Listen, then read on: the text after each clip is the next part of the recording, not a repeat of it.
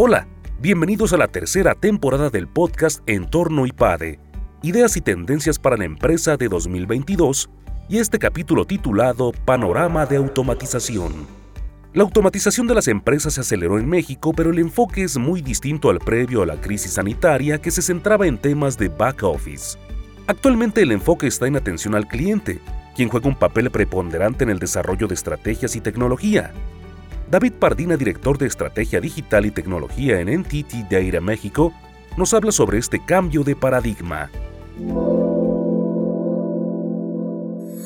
Previo al COVID y justo con el nuevo estudio que iniciamos en enero del 2020 nos ha permitido conocer exactamente cómo ha sido el impacto del COVID. Previo al COVID lo que te puedo decir es que la automatización estaba en la agenda de la mayoría de las compañías, pero todavía no había tantos casos de uso o no estaba en una fase tan madura. Digamos que estaba en una fase más experimental donde todavía muchas compañías eh, miraban la automatización desde la barrera, eh, intentando ver cómo implementarla, con qué tecnologías, dónde poner foco. Y sí, aunque habían evidentemente casos de éxito en México, sobre todo alrededor de las industrias financieras, ¿no? banca y de telecomunicaciones, es cierto que en otros sectores no había tanto caso eh, de uso implementado. Ha cambiado la agenda de la mayoría de las organizaciones y sobre todo ha reordenado un poco los intereses de inversión. ¿no? Lo que vemos ahora es que la mayoría de las compañías ya han implementado soluciones de automatización con distintas tecnologías. Evidentemente continuamos viendo que hay empresas más avanzadas que otras, también por tipología de servicios, y lo que sí ha ayudado mucho el COVID es a poner un poco, a cambiar las prioridades en cuanto al foco. En 2019 el foco está, muy, está puesto mucho en procesos de back office, entendemos por back office procesos más administrativos, la prioridad se está yendo cada vez más hacia procesos de atención a cliente, ¿no? Y, eso es porque, claro, al final el COVID lo que ha hecho ha sido el lockdown, el cerrar las interacciones eh, físicas y por lo tanto las empresas han tenido que ver de qué manera digitalizaban esta relación entre sus clientes y empleados. Los sectores más avanzados que nosotros hemos visto están alrededor de lo que ya habíamos visto en 2019. Eh, todo lo que tiene que ver con industria de servicios, banca, aseguradoras, eh, telecomunicaciones,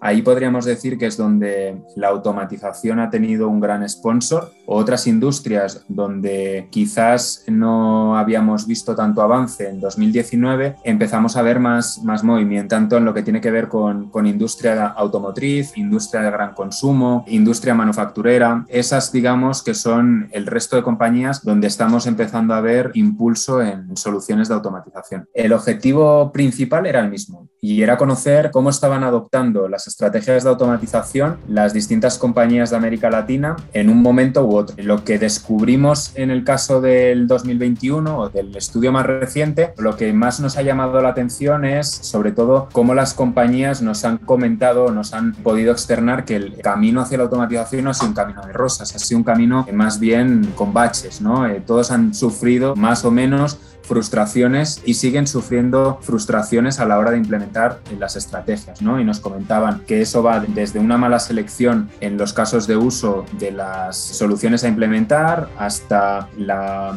no utilización de herramientas como casos de negocio para poder identificar y cuantificar claramente antes el retorno económico que va a tener, hasta ponerse a automatizar procesos que en realidad la organización no estaba preparada para poderlos automatizar. El cliente, y nosotros siempre lo decimos, el cliente lleva ya años que está en el centro de la transformación digital o de las estrategias de transformación digital de las compañías y la mayoría de las decisiones de digitalización o de transformación se toman consideración con base en, el impacto que pueda tener positivo ¿no? hacia los clientes. En las estrategias de automatización no es distinto. Es cierto que antes, y lo que vimos en 2019 es que sí, quizás la automatización estaba más en un plano de eficiencia operativa, pero como les comentaba antes, cada vez más estamos saliendo de, de esa prioridad y nos estamos centrando más en automatizar ese relacionamiento con el cliente. Para que la automatización triunfe, tiene que haber un sponsorship muy claro dentro de la organización y la estrategia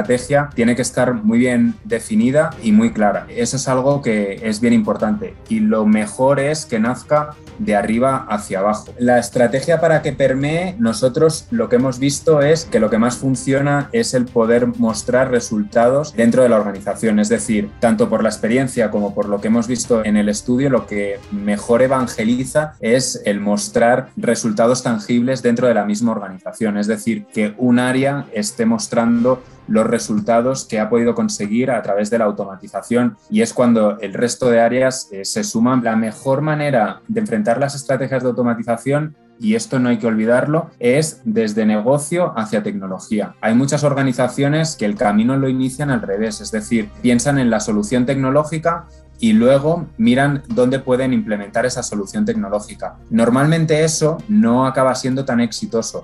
Lo importante es que negocio entienda que tiene este habilitador que negocio eh, identifique las necesidades y los casos de uso y que se apoye del, área de sistemas para ver de qué manera puede solventar estas necesidades. Las empresas lo que buscan con la automatización no es reducir personal, es más bien el ganar productividad con el personal que tienen, es decir, que el personal que tienen se pueda dedicar realmente a tareas de alto valor. El robot nunca va a sustituir, por así decirlo, tareas humanas en toma de decisiones importantes o en capacidad analítica. El robot nos tiene que ayudar a mejorar nuestra productividad ejecutando esas funciones y esas actividades. Las personas necesitan conocer que existen este abanico distinto de herramientas y que este abanico distinto de herramientas habilita muchísimas funcionalidades. Las áreas de negocio van a tener que comenzar a saber interactuar con estos robots. Eso es otra de las grandes desafíos y que también hemos visto en el estudio. O sea, no todos son hard skills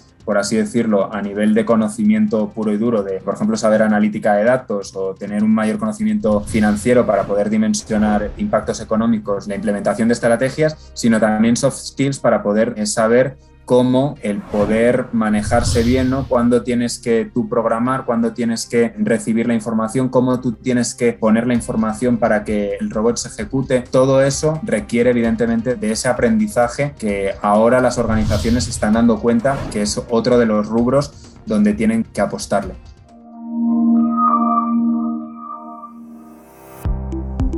Suscríbete a nuestro canal de YouTube IPADE News Media y visita ipade.mx diagonal blog. Encuentra videos, artículos e infografías relacionadas con el mundo empresarial de la actualidad y no olvides compartir este contenido. IPADE, The World Calls.